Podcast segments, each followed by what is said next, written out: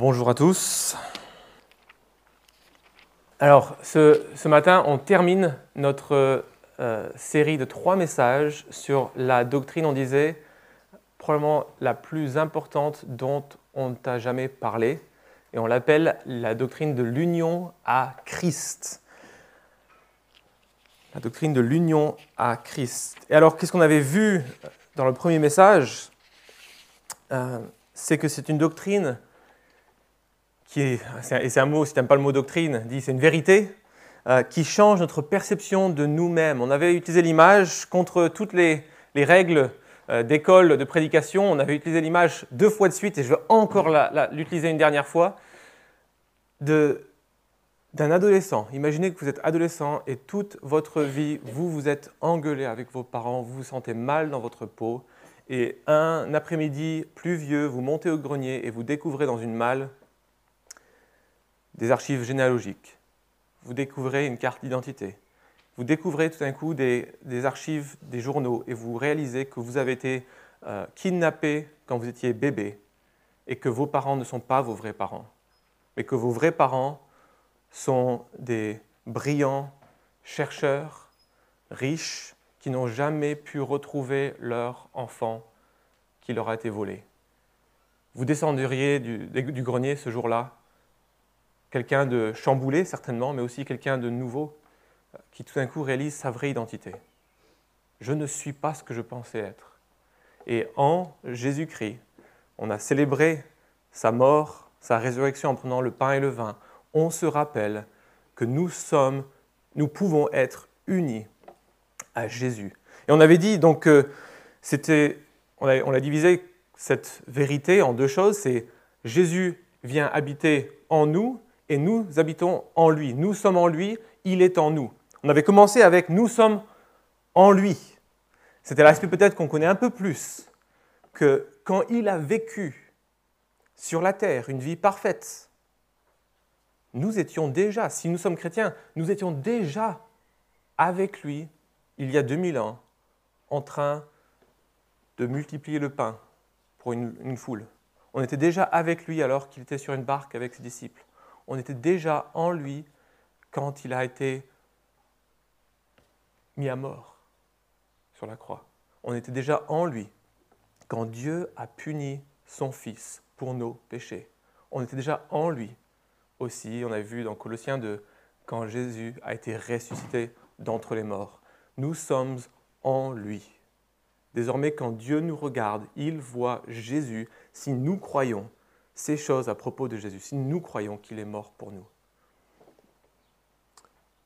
Et ensuite, le dimanche suivant, donc deuxième message, on avait euh, tourné nos regards sur et Jésus en nous, c'est quoi et où est-ce que c'est dans la Bible? On avait pris Galates 2.20 et on voit que à la Pentecôte, le Saint-Esprit vient habiter en nous et Christ est vraiment en nous si nous croyons en lui. Et il nous donne une puissance renouvelée pour vivre la vie telle qu'on devrait la vivre. Et, son projet en, toi et en moi, si nous croyons en lui, c'est de nous transformer pour qu'on devienne enfin ce que nous sommes vraiment. Ce que notre, notre identité révèle dans cette malle, ce que nous sommes aux yeux de Dieu, le projet de Dieu pour sa création. Jésus est en train de nous transformer en son image. Et ce matin, on va prendre un autre texte. On a pris deux textes de l'apôtre Paul et on va prendre maintenant les paroles même de Jésus où il développe la doctrine de l'union à Christ. Ouvrez votre Bible avec moi, s'il vous plaît, à la page 700 dans la Bible blanche. C'est Jean 15.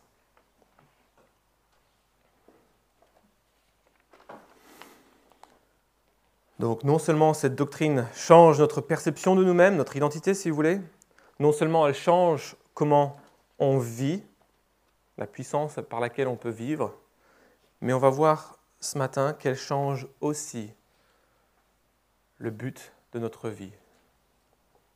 C'est un texte qui rassemble les deux choses qu'on a déjà vues. Donc on aurait pu s'arrêter avec deux, mais je voulais qu'on récapitule tout avec les paroles mêmes de Jésus. Je vais prier, et puis on, bah, on va lire le texte, et puis je vais prier. Donc Jean 15, versets 1 à 11. C'est moi qui suis le vrai cep, et mon Père est le vigneron. Tout sarment qui est en moi et qui ne porte pas de fruit, il l'enlève. Et tout sarment qui porte du fruit, il le taille afin qu'il porte encore plus de fruits. Déjà, vous êtes purs à cause de la parole que je vous ai annoncée. Demeurez en moi, et je demeurerai en vous. Le sarment ne peut pas porter de fruits par lui-même sans rester attaché au cep. Il en va de même pour vous, si vous ne demeurez pas en moi. Euh, pardon. Il en va de même pour vous si vous ne demeurez pas en moi. Je suis le cep, vous êtes les sarments. Celui qui demeure en moi et en qui je demeure porte beaucoup de fruits, car sans moi, vous ne pouvez rien faire. Si quelqu'un ne demeure pas en moi, il est jeté dehors comme le, il est jeté dehors comme le sarment et il sèche. Puis on ramasse les sarments, on les jette au feu et ils brûlent. Si vous demeurez en moi et que mes paroles demeurent en vous, vous demanderez ce que vous voudrez et cela vous sera accordé. Ce qui manifeste la gloire de mon Père, c'est que vous portiez beaucoup de fruits. Vous serez alors vraiment mes disciples. Tout comme le Père m'a aimé, moi aussi, je vous ai aimé. Demeurez dans mon amour. Si vous gardez mes commandements, vous demeurerez dans mon amour, de même que j'ai gardé les commandements de mon Père et que je demeure dans son amour. Je vous ai dit cela, afin que ma joie demeure en vous et que votre joie soit complète. Je prie. Père, on est des tout petits êtres en train de parler des choses les plus grandioses de l'univers.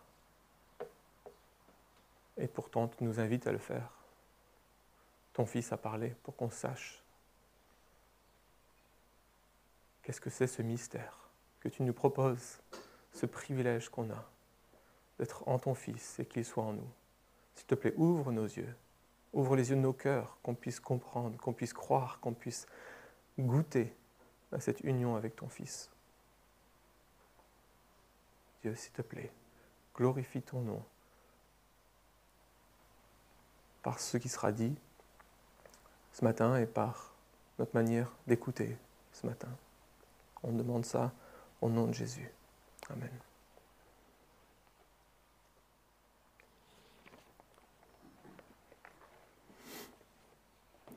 on va regarder tout simplement trois choses dans ce texte.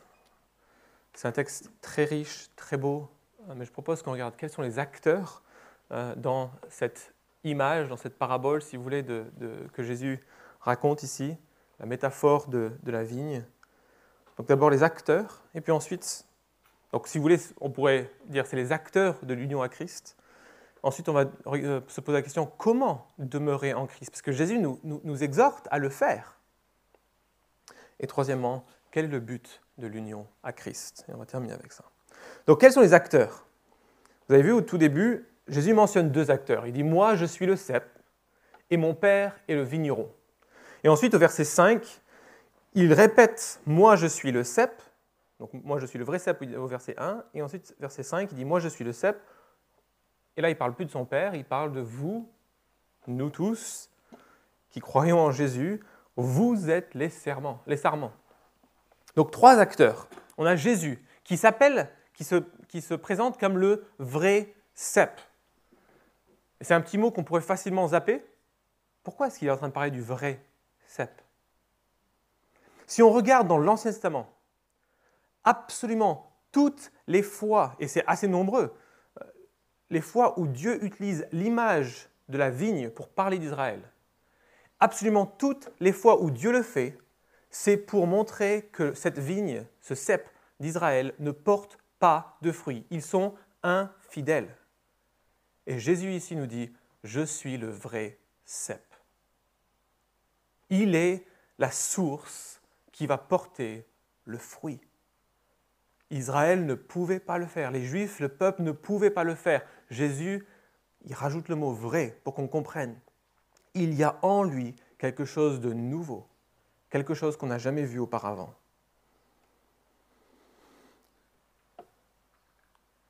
Il va être la source de tous les fruits.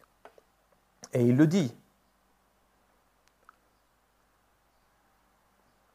il va dire au verset 5, 4, euh, Demeurez en moi comme moi en vous, de même que le sarment ne peut de lui-même porter du fruit s'il ne demeure sur le cep, de même vous non plus si vous ne demeurez en moi. Moi je suis le cep, vous les sarments, celui qui demeure en moi comme moi en lui porte beaucoup de fruits. Car sans moi, vous ne pouvez rien faire. Avant Jésus et sans Jésus, on ne peut pas vivre la vie que Dieu voulait qu'on vive. Et Jésus est le vrai cep. Il est le plan de vigne dans lequel nous tirons toute notre force, toute notre capacité de vivre une vie à la gloire de Dieu. Ensuite, on va sauter au verset 4. Deuxième acteur, nous, les sarments. il y a vraiment une révolution dans l'image magnifique que Jésus utilise. C'est combien de travail? Parce que nous, on est quand même dans une culture de la performance, on est dans une culture, même quand on ne croit pas en Dieu, on cherche à faire le bien. Et régulièrement, hein, je ne sais pas si vous, mais régulièrement avec des voisins, des, des, des, on va me dire oui, moi toutes les religions sont, sont bien euh, tant qu'elles cherchent à améliorer le monde, à faire du bien au monde, etc.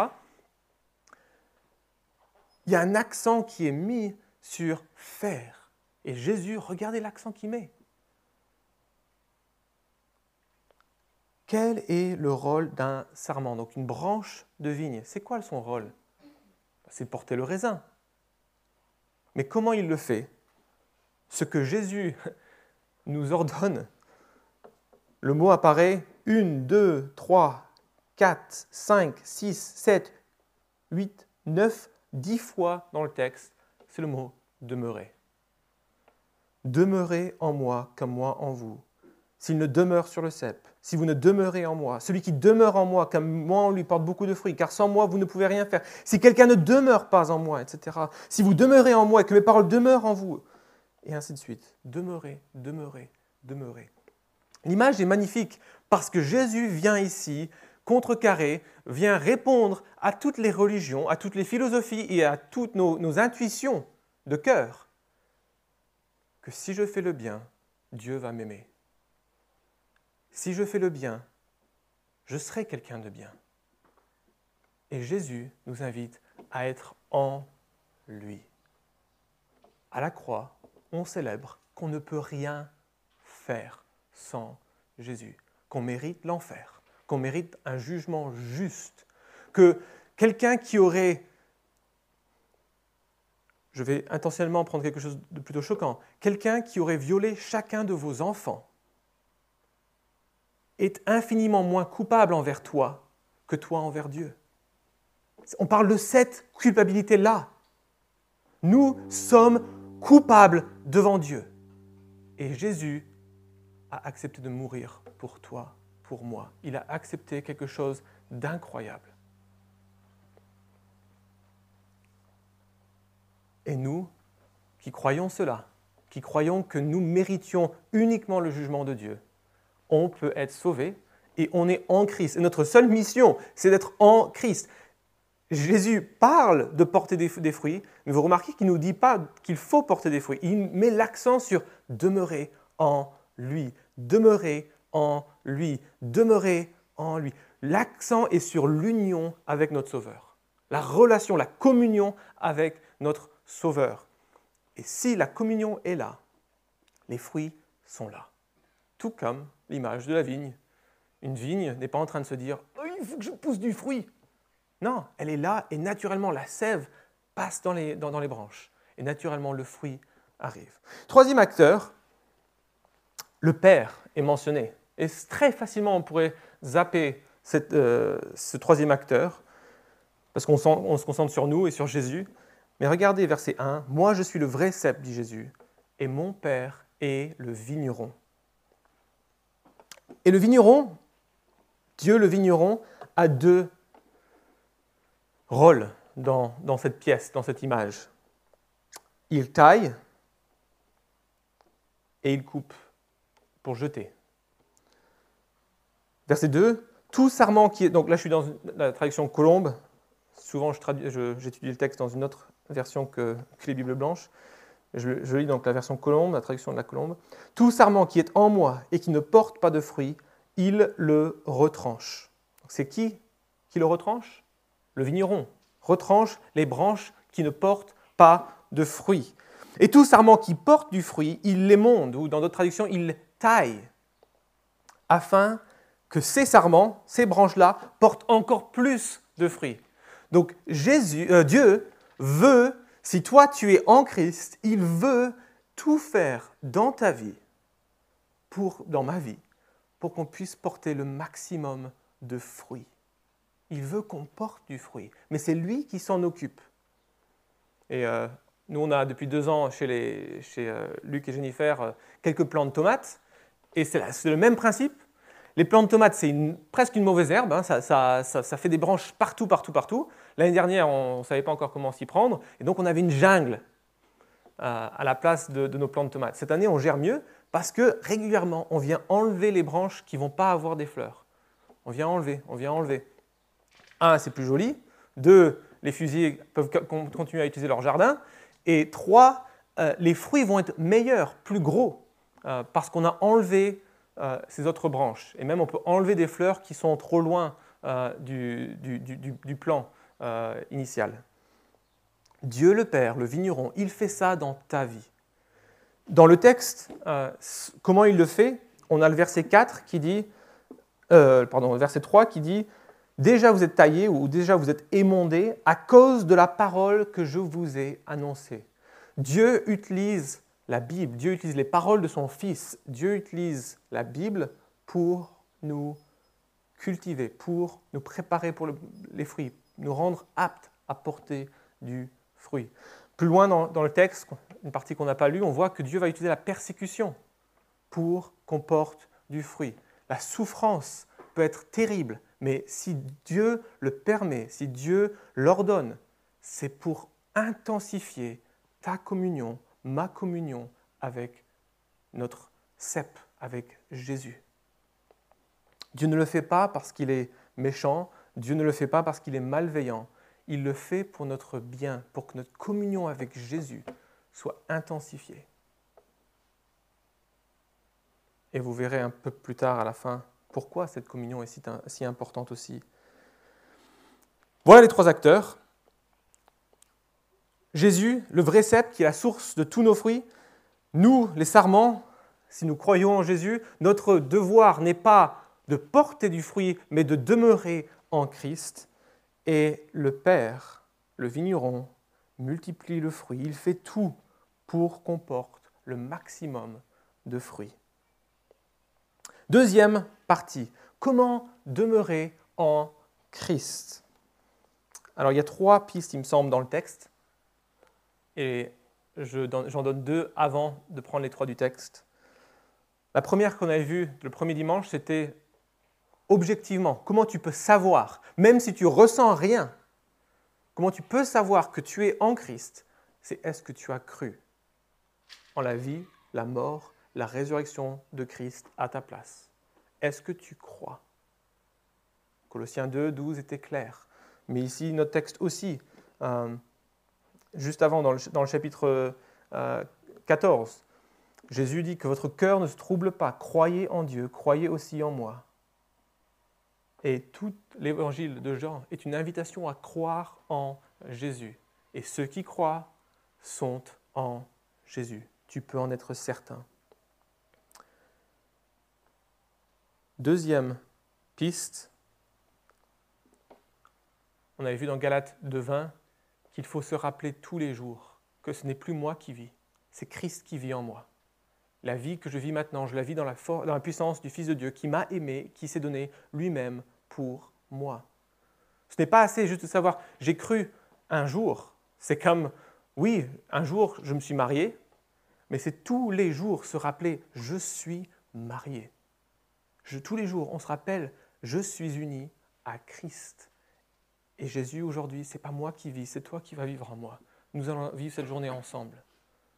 Les deux premières pistes, comment demeurer en Christ. Et les trois autres qui sont dans le texte, on voit au verset 7 que Jésus utilise des synonymes pour qu'on comprenne mieux qu'est-ce que c'est demeurer en lui, parce que ça pourrait sembler un peu ésotérique, un peu flou, un peu euh, artistique peut-être. Verset 7, Si vous demeurez en moi et que mes paroles demeurent en vous, demandez tout ce que vous voudrez et cela vous sera accordé. Vous avez vu comment Jésus a un peu changé l'image là? Si vous demeurez en moi, on reste dans l'image euh, qu'on connaissait, on pourrait dire, du, du, plan de vigne et les branches, et les branches doivent demeurer en lui. Mais ensuite, Jésus dit, et que mes paroles demeurent en vous. C'est plus lui qui demeure en, nous, c'est ses paroles qui demeurent. Voilà une, une, troisième piste, donc, si vous voulez. La foi nous permet de demeurer en Christ. Se rappeler que c'est déjà fait nous permet de demeurer et de vivre la journée en Christ. Troisièmement, ici dans ce texte, méditer la parole, méditer les mots mêmes de Jésus. C'est un moyen de, demeurer en Christ. Quatrième piste, même verset. Si euh, les paroles de Jésus demeurent en vous, demeurent en nous, Jésus continue en disant Demandez tout ce que vous voudrez, et cela vous sera accordé. Je ne peux pas m'empêcher d'imaginer que Jésus ici est en train de nous donner une quatrième piste la prière. La prière. On sait que tout ce qui est selon la volonté de Dieu, Dieu nous l'accorde. Et on vient d'avoir onze versets sur le fait que Jésus veut que nous demeurions en Christ. Il veut que nous tirions toute notre force de Christ. Et donc, est-ce que tu lui demandes? Est-ce que je lui demande tous les jours Jésus, je ne peux pas vivre cette journée par mes forces. Vis-la en moi. Je suis en toi, tu es en moi. Vis, s'il te plaît. Et cinquième piste, verset 10, Si vous gardez mes commandements, vous demeurerez dans mon amour, comme j'ai gardé les commandements de mon Père et que je demeure dans son amour. Et là, on rentre dans du paradoxe. Je vous ai dit, une des raisons pourquoi je flippais d'enseigner sur l'union à Christ, c'est qu'il y a encore des choses qui sont un mystère pour moi. Et ici, Jésus, tout au long, met l'accent sur demeurer en Christ, et en même temps, semble indiquer dans le verset 10 que l'obéissance aux commandements, aux paroles de Jésus, c'est une façon de demeurer en Christ. je dis, mais attends, il, faut, il faut obéir pour avoir la force d'obéir? Vous voyez un peu, on, on se marche sur la queue là ma façon d'expliquer euh, que Jésus puisse à la fois dire qu'il faut qu'on demeure en lui pour pouvoir obéir, mais qu'on doit obéir pour pouvoir demeurer en lui, c'est qu'on est déjà en Christ. On est déjà en Christ. Galate devint est clair que si tu crois, tu es déjà en Christ. Et donc c'est en te rappelant, si tu crois que Jésus est mort pour toi, si tu crois qu'il est ton roi, si tu crois qu'il est ton nouveau maître, si tu crois que tu étais à la croix avec lui ce jour-là où il est. Il a été puni, frappé par Dieu pour tes péchés. Si tu crois ça, tu étais avec lui, tu es uni à lui, et donc tu as les forces pour obéir, tu as la volonté pour avancer. Et le commandement par excellence que Jésus donne, quels sont ces commandements? Verset 12, qu'on n'a pas lu, Jésus dit, Voici mon commandement, Aimez-vous les uns les autres comme je vous ai aimé. Il résume tous ces commandements par l'amour. C'est l'amour qui va changer notre façon de nous comporter en Église. C'est l'amour qui va nous pousser à quitter notre famille pour aller dans un peuple non atteint et risquer notre vie pour faire connaître Jésus là-bas. C'est l'amour qui va nous faire obéir à tous les commandements de Jésus. Ils sont résumés en un commandement, d'aimer Dieu et d'aimer son prochain. Troisièmement, quel est le but de l'union, de notre union à Christ?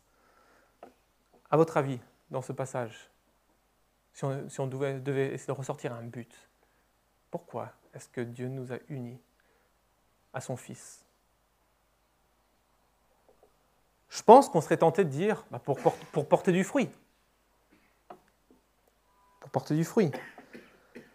Verset 8 par exemple. Mon Père est glorifié en ceci, que vous portiez beaucoup de fruits, et vous serez mes disciples. Le mot fruit apparaît une, deux, trois, quatre, cinq, cinq fois au moins. six fois, mais il y a plus que ça.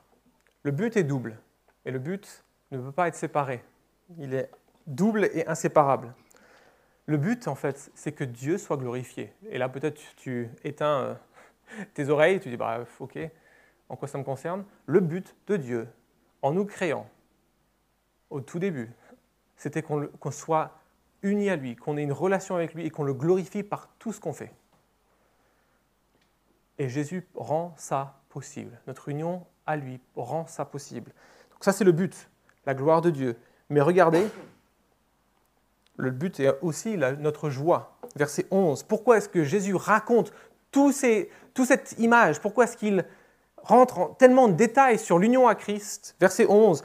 Je vous ai parlé ainsi afin que ma joie soit en vous et que votre joie soit complète.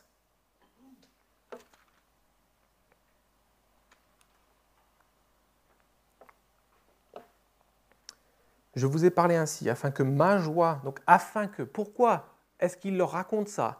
Afin que ma joie soit en vous et que votre joie soit complète. En fait, Jésus, nous, on peut souvent l'imaginer d'une façon religieuse, comme un gars qui pouvait uniquement rire aux blagues pas marrantes, qui passait sa journée à peut-être chanter des cantiques, et aller à la messe.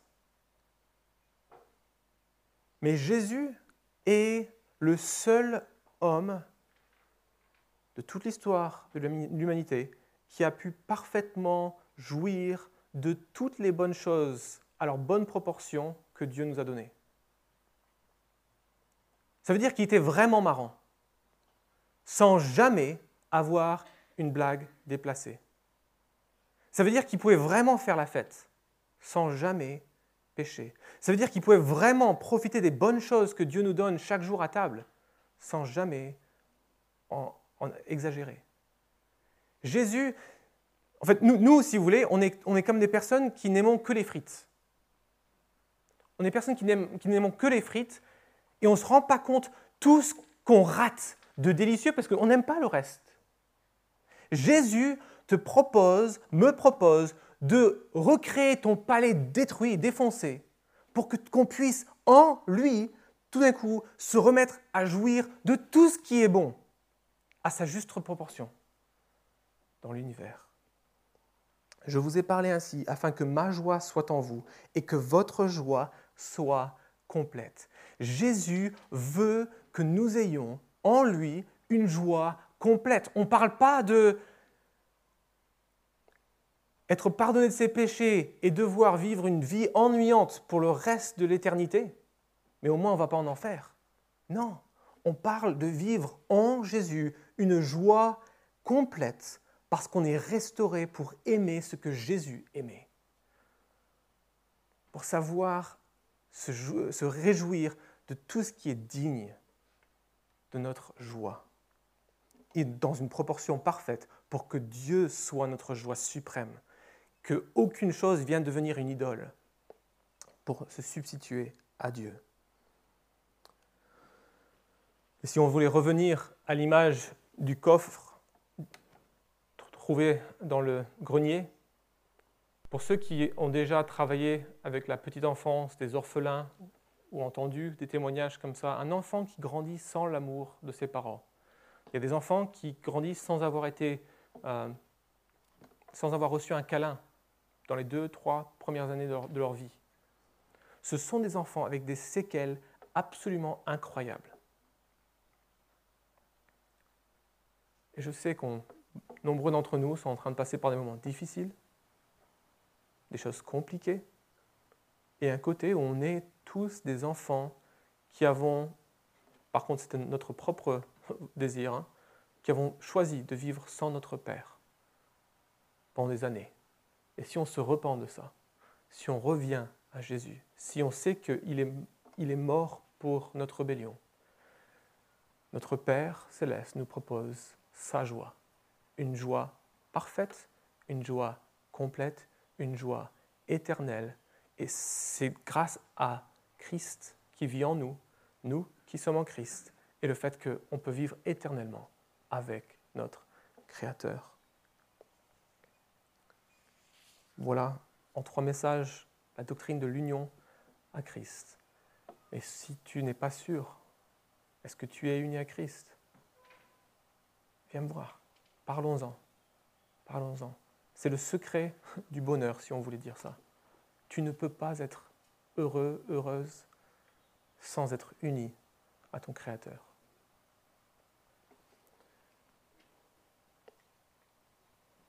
On a donné quelques pistes pratiques, comment savoir qu'on était uni à Christ dimanche dernier?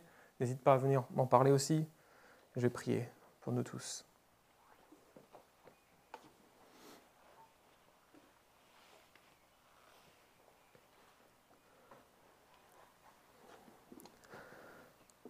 Père, quelle, quelle horreur ce serait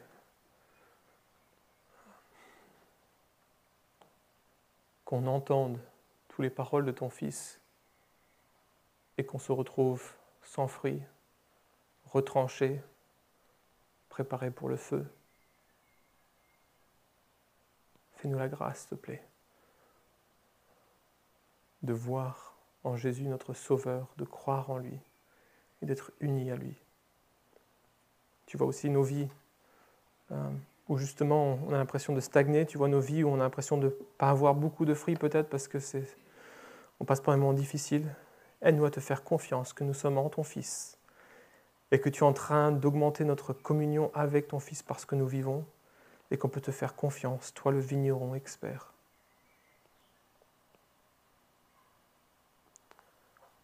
et Père, s'il te plaît, augmente notre joie en toi. Permets que notre communion avec Jésus soit, euh, soit réelle, soit de plus en plus profonde, qu'elle nous procure de plus en plus de joie à voir euh, l'œuvre de Jésus en nous. Tu vois les doutes réguliers qu'on va avoir. S'il te plaît, secours-nous, que Christ en nous soit la puissance qui nous anime pour vivre au jour le jour par tes forces. Amen.